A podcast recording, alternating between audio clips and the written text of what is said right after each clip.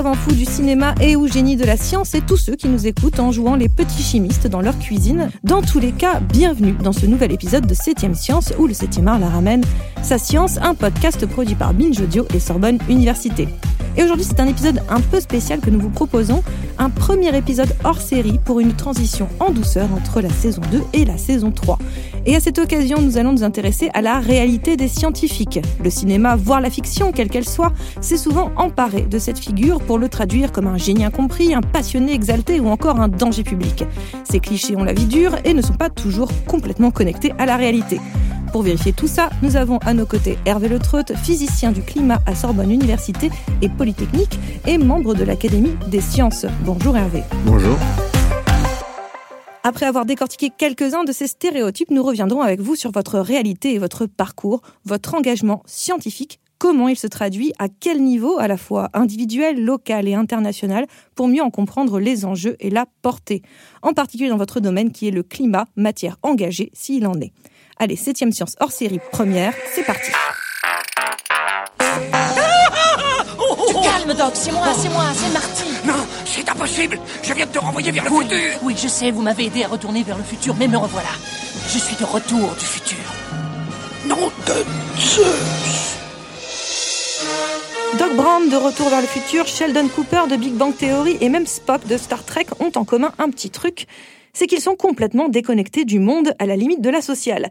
Des génies à n'en point douter, mais pas franchement les plus calés en termes d'empathie et qui semblent constamment avoir la tête dans les nuages et pour certains être carrément excentriques, incapables de revenir sur le plancher des vaches. Hervé, vous qui êtes scientifique et qui fréquentez d'autres scientifiques, jusque-là j'ai raison. Absolument. Est-ce que, à votre avis, il faut être lunaire? Est-ce que être lunaire, c'est une prérogative pour exercer ce métier? Non, je pense pas du tout. Je crois qu'il y a d'abord des sciences, avec des, sciences extrêmement différentes dans nos domaines, dans mon domaine qui est donc celui de l'environnement et des études environnementales. Il y a des gens qui vont en Antarctique, il y a des gens qui restent dans leur laboratoire pour écrire des, équations. Il y, a, une variété assez grande de, scientifiques. Et ce qui est certain, c'est que le travail de recherche, c'est un travail qui demande une certaine concentration sur des faits précis et que, quel que soit le domaine, euh, ça, peut effectivement apparaître comme une forme de, manque de lien avec euh, la vie réelle. Mais en fait, il y a beaucoup de gens euh, qui font des métiers qu'ils prennent à cœur et qu'on ne classifie pas de, la même manière comme étant des gens hors du monde. Ce qui fait peut-être que cette image est associée aux scientifiques, c'est que il est plus difficile de comprendre ce que font les scientifiques. Donc effectivement, c'est une activité qui prend beaucoup de temps, qui prend beaucoup d'espace mental et qui souvent est mal comprise dans ce qu'elle représente, dans ce qu'elle permet de faire. Donc il y a, effectivement un trouble par rapport à ça. Est-ce que ça vous arrive parfois d'être tout seul euh, chez vous ou avec des gens et d'un seul coup vous écrier euh, Eureka, euh, c'est bon, je l'ai, et de partir, de filer comme ça à l'anglaise, vous lancer dans un calcul étrange? Quand j'étais en classe euh, préparatoire et qu'on faisait effectivement des, des, maths et de la physique, euh, c'est des choses qui peuvent arriver effectivement. C'est propre à certaines disciplines. Il y a effectivement des domaines où effectivement les, idées viennent à un moment euh, quelconque. Les gens qui m'expliquent avoir une idée euh, extrêmement brillante en étant en train de faire de, la montagne et en étant suspendu à un rocher. voilà. Donc les, la manière dont le cerveau, euh, à un certain moment, libère des, idées quelquefois étranges, mais généralement c'est c'est quand même des cas un petit peu exceptionnels. La plupart des choses se font dans dans un cadre beaucoup plus euh, normé, on, a des, des, bureaux, des vrais métiers. L'image qu'on s'en fait est souvent effectivement un petit peu coloriée par euh, par l'étrangeté qu'on peut trouver euh, au, au, type de, de, résultats que l'on que l'on obtient. Enfin, quand les gens qui font des, des, travaux un petit peu compliqués, c'est très difficile d'aller les, les, les, expliquer de, de, but en blanc au grand public. Donc ouais, pas tout le monde se tape la tête dans les toilettes comme Doc Brown et arrive avec l'idée du, du convecteur temporel. Quoi. Mm. Non, l'idée en fait qu'effectivement euh, il y a dans la dans la science quelque chose qui permet d'avoir un résultat immédiat, parce que c'est ça qu'on voit très souvent dans les films, est une idée assez profondément fausse le, travail scientifique est au contraire un travail qui se développe sur des, échelles de temps assez lentes. C'est pas du tout quelque chose qui se développe euh, brusquement, sans, sans aucune préparation. Il y a toujours, même on parle de ces idées un petit peu fulgurantes, un travail réparatoire, souterrain, important. C'est quelque chose qui est, qui est mal compris, là aussi.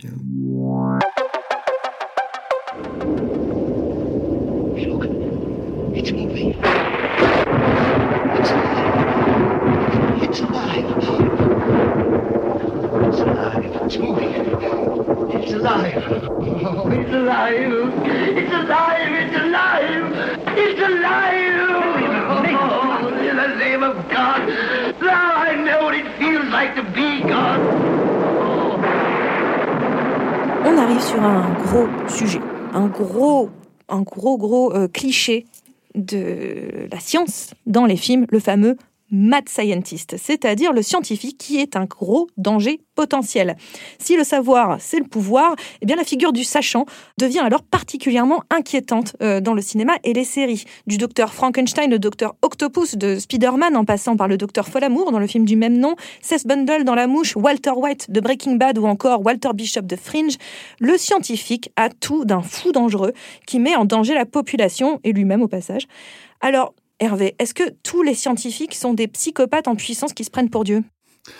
Non, il y a beaucoup de, psychopathes euh, partout sur la planète, malheureusement. On le voit, on peut le constater. Il y, a, des, hommes politiques, quelquefois. Il y a beaucoup de métiers où on peut avoir une certaine capacité d'influence et, en user euh, autour d'idées fixes, un petit peu, d'idées récurrentes, d'idées auxquelles on s'accroche, d'idées qui, qui peuvent être fausses, qui peuvent être effectivement très dangereuses bien des gens qui sont de, très bonne foi et qui, font des choix qu'ils peuvent regretter. Ça a été le cas d'Einstein avec la bombe atomique. Il a jugé qu'il fallait qu'ils préviennent les gouvernements américains du risque que les Allemands aient la bombe avant eux. Et ensuite, ce que j'ai lu, c'est qu'il a, regretté cela, puisqu'il y a eu ces deux, explosions majeures euh, au-dessus du Japon. Euh, c'est quelque chose qui est très visible, effectivement, euh, dès qu'on a des, personnes qui sont, qui sont en situation de, un peu particulière. Donc, de ce point de vue-là, la science a joué un rôle, en particulier dans les périodes de guerre. Le développement scientifique a été considérablement augmenté en, termes de, vitesse, de, mise au point, de, tout un ensemble de, méthodes euh, ou d'outils permettant de, faire du mal quand même, même s'il s'agit souvent de se, la frontière entre se protéger ou faire du mal est quelquefois difficile à, situer, quelquefois les plus claires, mais, mais dans tous les cas, c'est vrai que cette situation euh, colorer l'image de la science. La science, c'est malheureusement quelque chose qui s'est beaucoup exprimé dans les guerres, hein, pendant les, au moment des guerres. Maintenant, en fait, en, réalité, on voit bien que la science, est quand même très contrôlée. On, a peu de chance d'avoir, euh, justement, comme, comme Seth Bundle dans La Mouche, qui fait un test pour la téléportation et qui se retrouve bah, pris avec une mouche, et donc se transforme lui-même en mouche et devient une créature euh, particulièrement dangereuse. Euh, on voit bien quand même qu'il y a des protocoles, qu'il y a, il y a un certain, il y a un sens de la déontologie quand même dans, dans, dans la science, très très important, que c'est finalement cette image du savant fou, elle est, elle est quand même très restreinte en réalité. Bah, c'est certain qu'il y a eu des, périodes noires hein, autour de la science dont je n'ai parlé, sur, les problèmes, effectivement, dans les, situations de guerre, je ne vais pas les, rappeler, mais il y a des choses affreuses qui se sont faites. Et ça a quand même conduit, je pense, tous les, instituts scientifiques, le CNRS, les universités en France, euh, les grandes écoles, à, avoir des, chartes de. Donc, euh, euh, ça ne veut pas dire que tout est balayé, que tout est propre. Il y, a toujours des choses nouvelles sur lesquelles il faut réfléchir à nouveau. On parle par exemple de on, peut envoyer des particules dans, l'espace, dans, la haute atmosphère, qui peuvent refroidir la planète, mais en, causant des, problèmes qu'on ne sait pas bien imaginer, mais qui peuvent être très dangereux ça se fera pas euh, par les scientifiques euh, de métier, ces choses-là. Je pense qu'effectivement, il y a peut-être des, tentations, mais ils ne viendront pas, vraiment du monde de la science. Ils viendront surtout des gens qui ont envie d'aller vite sur, certains problèmes. Donc il y a, un besoin, un besoin d'éthique, mais ce besoin d'éthique, il est couvert aujourd'hui, il est couvert très, largement. peut y avoir des failles, mais enfin, il y a, il y a une préoccupation euh, éthique dans, le domaine de la science qui est forte. Mais on voit aussi quand même dans beaucoup de ces films-là ou ces séries que souvent c'est aussi des, des, grandes entreprises, par exemple, qui euh, en quête de, faire de l'argent hein, assez régulièrement, de créer le produit, la, chose qui leur permettra d'avoir un, certain pouvoir, euh, utilisent ce savoir scientifique ou font appel à des scientifiques pour développer des choses qui finalement sont dangereuses euh, au bout du compte. Donc, est-ce qu'il y a peut-être une différence entre le scientifique euh, j'allais dire presque universitaire, euh, qui, qui, fait des publics, et celui qui vient travailler dans des entreprises, qui a un risque de, de ben, finalement qu'on qu qu transforme cette éthique scientifique. Si vous voulez, il y a, deux choses dans, ce qu'on peut appeler l'éthique scientifique. Il y a, d'abord de faire un travail qui soit contrôlé sur sa, qualité, de, s'assurer qu'il n'y ait pas de, tricherie, qu'il n'y ait pas de, fausses, faux résultats. Ça, c'est une partie de l'éthique. Et puis, il y, a, aussi tout ce qui est l'usage qu'on peut faire de la science. Ça, c'est une autre forme d'éthique qui est plus difficile. Savoir si, si tel ou tel euh, usage de la science est, quelque chose qui va être utile, qui peut au contraire être nocif, comment, l'encadrer?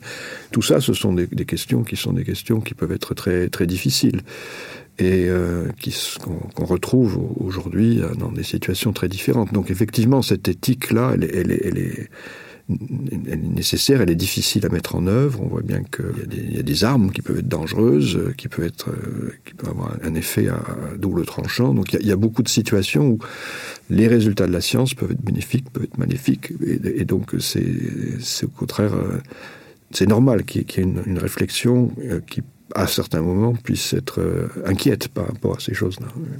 Donc en fait, c'est pas la science le problème, c'est ce qu'on en fait. C'est plutôt ça euh, l'idée. Elle offre des outils qui sont souvent un peu plus puissants, donc éventuellement un peu plus menaçants. Donc elle demande à être surveillée. Elle demande à être surveillée, effectivement. Hervé, est-ce que dans votre parcours, ces clichés véhiculés par la fiction sur le monde scientifique, comme le génie social ou le savant fou, vous ont freiné ou même gêné? Ça, ça aurait pu jouer, c'est-à-dire qu'il y a des choses que j'ai failli ne pas faire à cause de ces clichés-là. Hein, c'est clair que le, métier de, chercheur, à un moment donné, euh, m'a fait peur. Je me rappelle quand j'étais, euh, quand j'ai su que j'avais pris à normal sup euh, en maths ou en physique. J'ai fait un, le jour où j'ai appris ça je suis rentré chez, moi à bordeaux là et dans le train je me rappelle je me suis vu dans une espèce d'immense euh, hangar avec des machines avec des choses compliquées et, je me suis dit en sortant je me suis dit non je vais pas faire des choses pareilles. Après c'était qu'un rêve. Mais c'est vrai que ça j'avais une, forme de, crainte en fait vis à vis de ces métiers là cette crainte euh, venait de, choses que j'ai entendues qui m'ont poursuivi pendant ma première année d'études et puis petit à petit, je me suis rendu compte que la recherche, c'était finalement un métier euh, assez large. Moi, quand je suis devenu euh, climatologue, quand je commençais à m'intéresser au problème de climat, il n'y avait pas ce mot de climatologue. Euh, J'ai eu l'impression d'ouvrir une petite porte et puis derrière de voir un monde énorme. À ce moment-là, toutes ces représentations un peu, négatives ou un peu inquiétantes euh, ont, disparu assez vite. Je me suis senti euh, là où j'avais envie d'être finalement. Mais c'est euh, vrai qu'il y, y, a une vision de la science qui peut être euh, péjorative et je, suis professeur euh, je, sens qu'il y, a encore beaucoup de, jeunes de, génération donc il y a peut-être maintenant euh, quelques décennies de moins que moi qui, qui, sont encore sensibles à, ces, à ces idées reçues. Hervé, nous avons vu ensemble quelques stéréotypes que le cinéma met en avant chez les, chez les scientifiques. Mais avec vous, on va parler un peu de, la, de votre réalité, votre, votre quotidien, ce que vous faites concrètement. Déjà, vous, vous êtes, si je ne dis pas de bêtises, physicien du climat. C'est comme ça qu'on vous définit.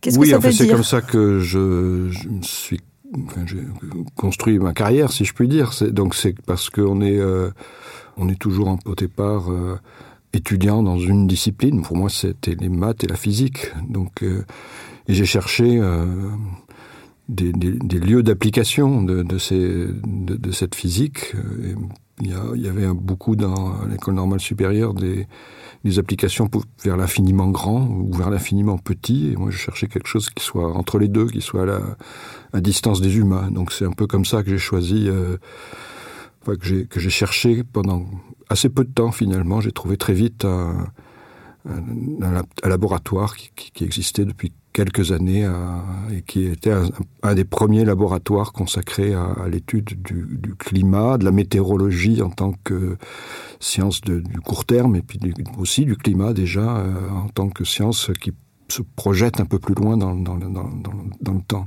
C'était quand vous étiez l'un des premiers? Ben, C'était dans les années, euh, fin des années 70, hein, dans cette, euh, cette période-là, dans une euh, phase où, les, les, enjeux climatiques se dessinaient de manière euh, souvent liée au contexte agricole. comment nourrir la planète Comment nourrir la planète il y, a, il y, a, eu des, des, guerres, la guerre du Biafra, il y a eu des, des sécheresses très graves au Sahel. Donc il y, avait une préoccupation très très forte sur ces thèmes-là et c'est ce qui nous guidait un peu dans le travail qu'on faisait. Nous, le travail que j'ai fait à cette époque-là, c'était un travail de mathématiques et physique euh, qui avait été initié par euh, d'autres d'autres précurseurs et qui consistait à essayer de construire des modèles climatiques, c'est-à-dire des, des, formes de modèles de, de, planètes virtuelles, si vous voulez, à partir desquelles on pouvait essayer de comprendre ce qui allait se passer sur la planète réelle. Donc ça, ça a été le, travail qui était déjà en route un peu partout. Les, premières euh, alertes réelles sur la, réalité possible d'un changement climatique lié aux émissions de gaz à effet de serre, c'est la fin des années 70. Euh, un rapport d'un scientifique américain, enfin co coordonné par un, scientifique américain tout à fait éminent, qui est malheureusement décédé peu de temps après, euh, M. Charnay, qui disait déjà l'essentiel à ce moment-là, qu'à partir des premiers modèles climatiques, c'est-à-dire qu'on risquait d'avoir un, réchauffement de la planète euh, important, important voulant dire euh, éventuellement un, une amplitude euh, à peu près similaire à celle d'une transition glaciaire interglaciaire, et ça en l'espace éventuellement de, ça dépendait du, de la vitesse à laquelle on émettait des gaz effet de serre mais ça pouvait se passer dans un siècle avec euh, des conséquences donc euh, extrêmement importantes. Et les gens réagissent assez vite à cela. Dans nos laboratoires en france moi je l'ai vu apparaître à, à, avec un, certain décalage de, peut-être euh, je sais pas cinq ans six ans quelque chose comme ça. Mais c'était il y avait des, gens de mon laboratoire qui étaient impliqués là dedans mais ça m'a rejoint euh, donc euh, milieu des années euh, 90 un peu avant même oui oui même bien avant plutôt au milieu des années 80 et c'est le problème qui m'a rejoint à ce moment là et, euh, qui m'a plus quitté pratiquement hein, qui est devenu ensuite euh, l'enjeu majeur auquel j'ai essayé de me consacrer pendant toutes ces années en fait jusqu'à maintenant. Comme vous dites, vous étiez étudiant en, mathématiques et en physique, et vous avez voulu aller vers un domaine qui soit plus proche de l'humain, c'est-à-dire pas, voilà, comme vous dites, pas l'infiniment petit, pas l'infiniment grand. Qu'est-ce que ça dit de vous aussi en tant que scientifique de vouloir euh, que vos sciences soient applicables euh, à l'humain? Alors moi je suis fils d'un médecin, donc il y, avait derrière ça l'idée de, de faire quelque chose de différent, mais faire quelque chose qui soit quand même dans les dans les valeurs paternelles. donc j'avais euh, ce souci là euh, très très fortement et on parlait beaucoup comme je l'ai dit de, nourrir la planète c'est des choses qui, euh, me semblaient un, objectif utile un objectif auquel on pouvait se dédier j'ai toujours eu un peu d'hésitation euh, euh, à l'idée de, faire tourner ma vie autour de, de choses qui sont lointaines qui sont dans, dans, l'infiniment grand ou dans l'infiniment petit. Donc effectivement de trouver quelque chose qui s'incarne dans du réel dans des ça m'a ça a été nécessaire pour moi c'était nécessaire. Mais c'est venu euh, euh, lentement comme quelque chose qui était qui, qui a pu être euh, peut-être euh, réellement utile parce qu'on était en train quand même de construire des outils mathématiques. Un modèle de climat pour donner une idée c'était un modèle qui enfin les modèles actuels ce qui sont un peu plus développés c'est de l'ordre du million de lignes de calcul. C'est un travail collectif avec euh, euh, qui, dure des, décennies euh, qui se développe sur des décennies. C'est quelque chose de réellement difficile au niveau scientifique. Donc il euh, ya cette, cet enjeu là était là aussi hein. mais on a toujours eu en tout cas j'ai fait partie de ceux qui ont toujours pensé que si on cherchait pas à l'appliquer ce serait euh, quand même une, perte par rapport à ce qu'on cherchait à faire au, début et maintenant vous avez travaillez avec, le GIEC, vous avez vous travaillez pour euh, Acclimatera. On va revenir un petit peu sur, ce que c'est. Euh, et vous êtes aussi professeur. Est-ce que c'est aussi des moyens de faire continuer ce, ce, ce, travail que vous avez fait en labo? Aussi, de, continuer à travailler autour du climat à des, à des niveaux très humains, encore une fois Il y a beaucoup de choses qui sont venues petit à petit, c'est des, des hasards et puis des choses qu'on saisit ou qu'on saisit pas. Donc pour tout ce qui est enseignement, en fait, euh, j'ai saisi et même suscité les opportunités d'enseigner. Et c'est vrai que ça, il y a aussi des besoins quelquefois d'avoir un petit salaire en plus. euh, voilà. se mentir, faut bien dire. Hein Donc, euh, mais mais le, le fait de, de, de, chercher à de chercher à, à passer par des, des enjeux qui étaient les enjeux d'enseignement pour essayer de, de faire d'autres choses éventuellement. C'était une, vraiment une volonté, c'est-à-dire que petit à petit, le, le fait de, de pouvoir enseigner est, est, est, devenu quelque chose de très important. Donc euh, aujourd'hui, j'enseigne peut-être trop, mais c'est vrai que le euh, c'est un sentiment d'utilité que l'on a, un sentiment de, de lien avec des gens que l'on a qui est, qui est, euh, qui est vraiment très, très fort, très important et qui a qui m'a beaucoup aidé en fait dans, mon travail d'avoir cette, cette ce, lien avec des, choses qui sont de, l'ordre humain et qui sont de l'ordre de, de, personnes vraiment proches. Hein. on n'est pas dans, une réflexion sur, sur des enjeux très lointains. D'ailleurs, vous parlez de... J'ai mentionné Acclimatera, donc si je dis pas de bêtises, c'est un, un comité scientifique régional sur le changement euh, climatique euh, situé, j'ai peur de dire une bêtise, dans région Nouvelle-Aquitaine. Euh, et donc là, on est à un niveau parce que là, on parlait des étudiants, donc là, on est à un niveau euh, micro, personnel quasiment. Là, on est au niveau régional. Le GIEC, c'est même carrément un niveau international. C'est important d'avoir ces phases d'engagement à plusieurs niveaux. Le GIEC, le fait que le climat change, ça, c'est quelque chose qui a effectivement, j'ai dit, s'est développé dès les fins des années 70. On s'en est rendu compte que c'est quelque chose qui était croissant, qui était rapidement croissant. Donc l'idée de de sortir un peu de nos laboratoires pour en parler. C'est quelque chose qui, est venu euh, de manière nécessaire. Et donc, euh, avec euh, au début quand même une certaine timidité qui nous a été reprochée, mais enfin c'est vrai qu'on ne peut pas à partir de nos petits calculs de sortir en disant voilà c'est la fin du monde, il faut. voilà, on garde pour nous. voilà, on... mais euh, donc on garde pas ça pour nous, mais en même temps on sait bien que c'est que c'est beaucoup plus compliqué que cela, que, que la, les problématiques qui sont posées sont des problématiques qui sont euh, complexes. Il y a des problématiques euh, d'ordre physique, mais aussi on est dans un monde où il y a des humains, où il y a de la biodiversité, il y a des tas d'autres choses. Donc euh, la donc c'est le, le, le, langage que j'ai pu personnellement développer autour de ça. C'est un langage qui tient compte aussi de d'autres notre réalité que celle de, de, de nos modèles, de nos équations. Mais c'était important de pouvoir parler de, de ce qu'on a, de, le dire. Donc euh, oui, ça, ça fait partie vraiment beaucoup de notre travail. Là, ce qui s'est passé en région Aquitaine, c'est euh, deux choses. D'abord, c'est ma région de, formation, d'origine, de famille. Euh, donc euh, malgré un petit côté breton quand même aussi mais enfin c'est faut toujours le dire. Toujours le dire. Donc c'est c'est une opportunité qui alors le, le président de la région la Rousset et puis d'autres personnes autour m'ont demandé si on pouvait pas faire quelque chose euh, qui soit dans la ligne de ce qu'on faisait euh, à l'échelle euh, bah, à grande échelle à l'échelle de la planète avec nos modèles euh, plus de manière plus euh, plus détaillé sur la région Aquitaine, c'était pas nouvelle Aquitaine encore. Et moi, ça m'a intéressé parce que c'est ma région et que je la, connais, que je, m'y intéresse euh, au-delà au des problèmes euh, climatiques. Donc, on, a formé un petit groupe qui a grandi et puis c'était l'intérêt régional a été partagé par tout le monde. Après, je me suis rendu compte très vite qu'il y avait un, intérêt en, soi qui dépassait très largement la région. C'est ça qui m'a beaucoup euh, intéressé.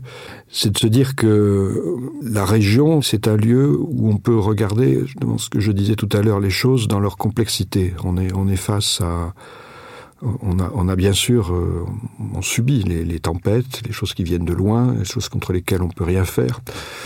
Euh, et donc de ce point de vue-là, on apporte pas grand chose d'une certaine manière. On est on est prisonnier de ce qui se passe euh, ailleurs. Mais euh, on voit que c'est un problème une problématique où euh, on peut étudier le lien entre ce qui est physique et ce qui est humain, et ce qui est euh, biophysique, tout, tout ce qui est... Euh, euh, et, et, ça, c'est quelque chose de, de, très important, parce que finalement, la, chose la plus difficile aujourd'hui, on a mis, beaucoup de gaz à effet de serre, beaucoup des choses dont on parlait au début pour réduire le réchauffement de la planète ne sont plus possibles.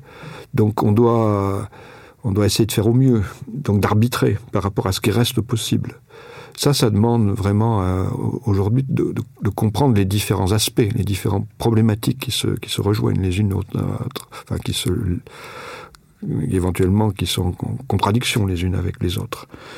Donc ça, c'est quelque chose qui nous a, enfin, qui nous a tous euh, frappé. On, est, on est, on est obligé d'avoir un regard un peu différent. Et ce regard différent, ben, le domaine euh, local est un domaine tout à fait éclairant par rapport à ça, parce que parce que les gens sont liés à ces paysages par aussi de l'affect, mais, mais parce que ben, on est obligé d'arbitrer entre ben, sur un, terrain qu'est-ce qu'on fait? Est-ce qu'on fait des éoliennes? Est-ce qu'on fait des euh, des centrales solaires? Est-ce qu'on fait est-ce fait des agrocarburants? Est-ce qu'on fait est-ce qu'on fait rien du tout parce qu'on veut garder comme c'est? Euh, donc il y a beaucoup de choix qu'on doit faire maintenant qu'on doit arbitrer et comment on les arbitre c'est pas pas quelque chose de, tout à fait évident. Et on s'est rendu compte assez vite en fait que la ce que l'on pouvait dire en tant que scientifique il y avait à la fois une, recherche énorme faite en, région aquitaine puis nouvelle aquitaine on a fait deux livres là dessus il, y avait peut-être 400 personnes à peu près qui ont, participé. C'est très très lourd. Mais la, prise euh, en compte directe de ça par euh, euh, par les décideurs est, relativement faible elle est relativement faible parce qu'on a pas les mêmes langages, les mêmes éthiques, les mêmes euh, manières de, de se manifester face aux autres. On n'a pas les mêmes priorités. Moi j'étais surpris de voir à quel point les gens qui travaillent sur la biodiversité prennent le problème de manière quand même très différente de ceux qui travaillent sur les, enjeux climatiques un peu plus physiques qui sont ceux des gaz à effet de serre. Donc euh, j'ai trouvé que c'était un endroit très vraiment très intéressant pour, euh, ben, pour mettre tout ça en perspective de manière différente. On a pu voir récemment le dernier rapport du GIEC et il est particulièrement alarmant, un peu comme tous les autres, vous me direz. Ça vous arrive à vous aussi, en tant que scientifique, parfois d'être frustré par une sensation d'inaction ou tout simplement très inquiet pour l'avenir? Nous on est on est quand même dans une dans un collectif. On est dans un collectif ce qui fait que on, ressent peut-être les choses en fait moins difficilement que beaucoup de gens. Aujourd'hui euh, il se développe aussi une forme d'éco anxiété qui est peut-être plus plus fortement euh, sensible pour les gens qui comprennent pas complètement les enjeux que pour les pour les scientifiques. Les scientifiques on a quand même une certaine perception de ce qui se passe qui qui modère peut-être euh, l'anxiété. Mais pour beaucoup de gens euh, on leur dit voilà c'est très grave. On leur dit pas quoi faire. C'est aussi une des dimensions qu'on peut avoir quand on s'intéresse à, une région euh, quelle qu'elle soit. C'est que on est sur un espace que les gens dominent. Ils peuvent essayer d'imaginer ce qu'on peut faire. Il ya il ya une une notion qui a été très très mal comprise je pense à certains moments qui est celle d'adaptation au changement climatique. L'adaptation ça veut dire que ben, on n'est plus capable d'empêcher les choses complètement. Donc ben, on, anticipe on, prend des mesures voilà. C'est quelque chose d'essentiel de, de, parce qu'aujourd'hui on n'est plus capable de tout empêcher. Et il ya des choses qui sont vraiment irréversibles. Et ça veut pas dire que c'est la fin du monde.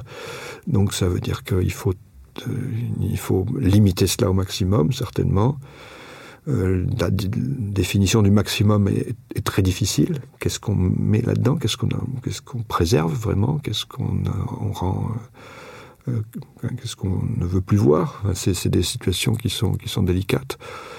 Donc euh, mais euh, je pense qu'on a vraiment aujourd'hui on est dans une phase où on doit essayer de, donner des messages positifs aux gens le plus possible quand même parce que c'est sinon c'est effectivement c'est pas pas les scientifiques c'est les, gens auxquels les scientifiques s'adressent qui vont avoir un gros problème à ce niveau là oui. donc je crois qu'il faut faire très attention à cette euh, à cette éco-anxiété, parce que j'en ai eu des, témoignages multiples, et je crois que on a beaucoup de choses qu'on peut faire. On peut, en, tant qu'humain sur cette planète, on est peut-être la première espèce qui est capable d'anticiper ce qui va se passer. Ce qu'on a fait avec les modèles climatiques, on a anticipé de 15 ans, 20 ans par rapport à ce qui était clairement visible, ce qui allait se passer. Donc euh, cette capacité d'anticiper doit nous donner aussi une capacité à, à, prendre des mesures préventives pour tout le monde dans des lieux qu'on a qu'on qu réfléchit, avec des diagnostics qui, demandent un peu d'effort avec aussi, euh, on doit euh, réfléchir à des filières différentes, agricoles, de transport. Donc, euh, donc tout, ça, je pense que ça doit inciter à, agir, en fait. Ça ne doit pas inciter à, rester cloîtré dans, dans, dans, dans l'anxiété. Que peut la communauté scientifique alors pour mettre en place ces solutions, ces changements? On n'est pas là pour donner des, des ordres, pour, pour, euh, mais on, on, est quand même là pour éclairer les, les, les problématiques qui se posent. Et c'est une des choses que, que j'ai bien aimé dans, à la région Aquitaine, c'est la possibilité de, de serrer un petit peu entre le, les scientifiques qui, qui essayent de, de donner des, des repères et puis euh, des élus qui sont élus, donc qui ont, cette légitimité de l'élection et qui, se projettent différemment sur les problèmes, sur ces problèmes. Et donc on a parlé d'Acclimatera, euh, il y, a Néoterra. Néoterra, c'est plutôt le domaine des, élus ou, de, ou des services euh, que les élus pilotent. Donc je crois que c'est important d'avoir ces, ces regards un peu croisés sur ces disciplines et sur ces enjeux, je crois. Vous avez fait le choix d'orienter vos recherches dans le domaine du climat, une matière qui est déjà un engagement en soi puisque le climat affecte directement les humains et nos sociétés. Pensez-vous que chaque scientifique, selon leur spécialité bien sûr, se doit d'avoir un engagement civil? Alors, le problème de l'engagement est, est, est très, très discuté dans nos, dans nos laboratoires et, et de fait, il renvoie aussi à, euh, la difficulté qu'on a à, dire ce que veut dire ce mot. Hein. Le mot engagement n'est pas un mot finalement si, si simple que ça. Il y a une différence énorme entre l'engagement de, personnes qui, prennent des risques pour leur vie, pour leur, et puis des gens qui travaillent et puis qui, euh, essaient de rendre leur travail accessible à d'autres personnes. Ce n'est pas tout à fait le même niveau d'engagement. Donc on est plutôt dans cette euh, deuxième phase quand même. Donc c'est pas. Mais je crois que oui, c'est une nécessité parce qu'il y a des domaines sur lesquels on est, on est les seuls à, savoir, entre guillemets. Donc euh, c'est un peu pédant de dire ça parce qu'on n'est jamais les seuls, il y a beaucoup de gens, mais enfin, glo globalement, quand même, on est une petite communauté de scientifiques. Et je crois qu'il faut qu'on qu dise ce que l'on sait. Quelquefois, ça va un petit peu au-delà des, des, lignes euh, conventionnelles. Moi, je prends quelquefois l'exemple de, ce qui s'est passé, euh, ce qui se passe au Brésil. On a, on a une forêt amazonienne qui est une forêt qui est réellement un, patrimoine pour l'humanité. C'est contrairement aux forêts qui, ont, qui sont celles de nos pays. Euh, dans, dans les régions modérées euh, où, il y a eu des glaciations qui ont effacé toutes les forêts, elles ont, elles ont repoussé donc la, biodiversité qui est présente est beaucoup plus faible que celle des forêts amazoniennes ou des forêts de la zone intertropicale. Quand on les brûle pour planter du soja, c'est un crime. On ne peut pas un crime contre, la, contre la planète. Donc là, je pense qu'on est obligé de dire cela. On est obligé de dire ces choses-là parce que c'est un patrimoine qui existait bien avant qu'existe le Brésil. Donc quand le Brésil dit c'est notre territoire et il est à nous, euh, c'est quand même une c'est à nuancer, on va dire. Donc, euh, donc je crois qu'il y, y, y, a ce besoin quand même de dire ce que ce, que l'on sait quand on est quand même un, un peu seul à, à le savoir. Je crois que c'est très important. Après, je crois qu'il faut faire attention à pas mélanger les domaines où on est expert et puis ceux où on est euh, moins expert. Donc on est souvent sollicité pour euh, des pétitions, pour des. Il faut faire. Moi, je fais toujours assez attention à ça parce que je crois que c'est très important de garder la, la rigueur de, de ce qu'est la démarche scientifique. Pour ça que je disais tout à l'heure que c'est bien d'avoir euh, une sorte de séparation, euh, comme à la région Aquitaine, entre le, à Climatera, les scientifiques, et puis Néoterra, les, les, les gens qui mettent en action. Parce que euh, c'est des éthiques assez différentes, et je pense qu'il faut trouver un moyen de que les gens puissent euh, s'engager, puisqu'on a utilisé ce mot-là, mais sans, euh, sans faire aucune concession à, l'éthique de, leur métier de scientifique. Je crois qu'il faut rester vraiment extrêmement strict par rapport à ça. Si vous parliez à un, jeune scientifique qui commence justement dans, un labo ou au CNRS ou autre, est-ce que vous lui diriez qu'il est nécessaire à un moment donné que son travail peut être très théorique, il doit aussi, euh, voilà, à un moment donné savoir le le rendre applicable ou en tout cas le rendre euh, compris euh, du plus grand nombre oui, oui. Alors, je, pense que c'est. Alors, il y en a beaucoup qui, le font. Hein. Bah, je pense que c'est bien. La, vraie, la vraie difficulté, c'est, euh, effectivement tout ce domaine où on n'est plus tout à fait compétent en tant que scientifique, mais on reste quand même impliqué en tant que, citoyen. comment on définit cette zone-là? Qu'est-ce qu'on y fait? Alors là, il y a vraiment une, difficulté euh, qui, renvoie chacun à, ce qu'il pense, à ce qu'il pense faire de mieux. Et, donc, quand on s'adresse à des, jeunes étudiants, ben on, tombe là-dessus aussi. On non, les, plus, sont jeunes, moins ils ont peut-être euh, d'expérience, plus ils ont envie de dire des choses. Donc il y a une, il y a une vraie difficulté à ce niveau-là. Donc ça, c'est chacun s'en remet à sa conscience, hein, je pense. Et on a la chance de pouvoir le faire dans un pays comme le nôtre.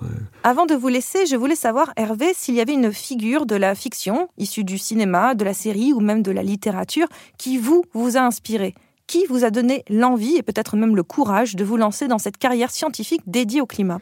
Alors, par rapport au métier, c'est difficile à, à dire. J'étais pas moi, j'ai une partie de ma, de ma vie qui a été dirigée par euh, Tintin et Milou. c'est une, très bonne, une très bonne idée. Hein. voilà, donc euh, je sais que Michel Serres partageait ce, ce, goût-là aussi. Il y a beaucoup de gens qui. Ont... Et, et, donc, euh, bon, j'ai toujours été dans la. Il y a deux personnages quand même. Il y a bien sûr Tintin, mais c'est surtout le capitaine Haddock d'un côté et Tournesol de l'autre. Alors pour moi, Tournesol, c'était la personnage très sympathique, mais auquel j'avais pas du tout envie de ressembler, et donc il a failli me pousser en, dehors de la science. Alors que le capitaine Haddock, c'est quelqu'un qui m'a toujours été très sympathique parce que euh, ça donne l'idée que on n'a pas besoin d'être un grand homme pour réussir de temps en temps à faire des grandes choses. Voilà. Donc c'est de ce point de vue-là, j'ai toujours aimé le capitaine Haddock. Merci Hervé Letreux d'être venu casser quelques clichés et nous donner des nouvelles de la communauté scientifique, de sa réalité et de ses engagements à travers votre expérience. Septième Science, c'est fini pour aujourd'hui, mais on se retrouve rapidement pour la nouvelle saison de ce podcast produit par Binge Audio et Sorbonne Université. En attendant, vous êtes parés pour briller dans les dîners.